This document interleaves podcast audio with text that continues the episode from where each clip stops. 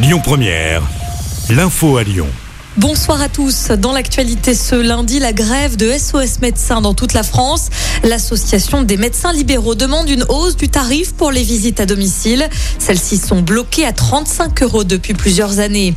À Lyon, un chauffeur de bus du réseau TCL a été évacué à l'hôpital. Il a été visé hier soir par des jets de projectiles dans le 9e arrondissement. L'homme a été touché par des éclats de verre. Conséquence également ce lundi, la circulation des bus est limitée dans le secteur. Les tests PCR dits de confort seront payants à partir du 15 octobre. C'est ce qu'a confirmé Jean Castex.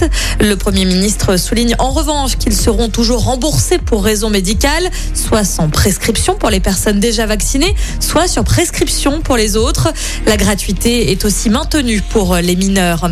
Plus de 1000 personnes rassemblées hier en hommage à Victorine. Une marche blanche était organisée en Isère, à Villefontaine. Un an après sa mort, cette jeune femme de 18 ans avait été tuée alors qu'elle rentrait chez elle. Son corps avait été retrouvé dans un ruisseau.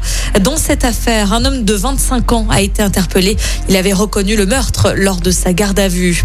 Un centre d'excellence de la gastronomie française va être créé prochainement. C'est une annonce du chef de l'État hier en marge du dîner des grands chefs à la préfecture du Rhône.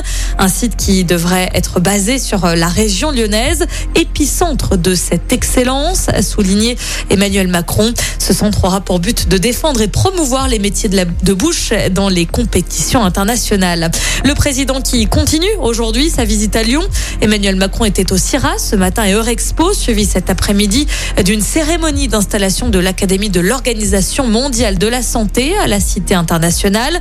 Une académie qui verra le jour à Gerland en 2023. À noter que lors de sa visite à la mi-journée, le président a été visé par un projectile au CIRA. L'homme soupçonné d'avoir lancé un œuf a été interpellé. Écoutez votre radio Lyon Première en direct sur l'application Lyon Première, lyonpremière.fr et bien sûr à Lyon sur 90.2 FM et en DAB+.